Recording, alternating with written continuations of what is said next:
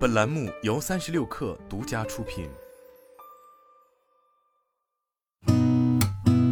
八点一刻，听互联网圈的新鲜事儿。今天是二零二二年十一月二十四号，周四。早，我是金盛。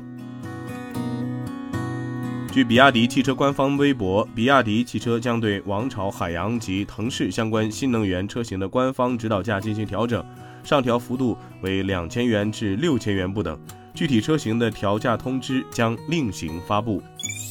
多家车企近日对旗下新能源汽车产品进行了价格调整。针对极客汽车是否会跟进调整售价一事，极客智能科技副总裁赵玉辉回应称，面对复杂的市场价格体系变化，极客不会跟风做价格调整，会持续关注提升产品价值与用户体验。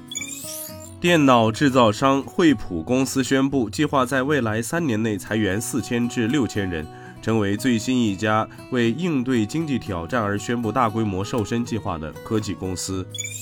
三星将以三纳米先进制程为英伟达、高通、IBM、百度等客户制造芯片，预计最早将从二零二四年开始产品供应。这些客户综合考虑三纳米技术能力、从过去开始的战略合作关系、确保多个供应链的必要性等因素，将三星电子选定为委托生产企业。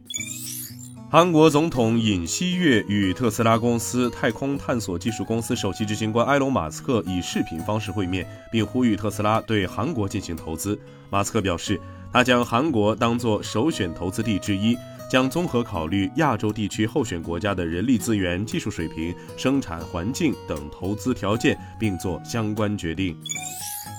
马斯克在 Twitter 发文称，将再次暂缓推出蓝 V 认证服务。直到有高度信心阻止假冒行为，马斯克曾于十一月十六号称，将 Twitter 平台蓝 V 认证服务的重新启用推迟至十一月二十九号。埃隆·马斯克的个人财富在过去一年中迅速缩水，损失近三分之一，相当于平均每天损失约三亿美元。今天咱们就先聊到这儿，我是金盛八点一刻，咱们明天见。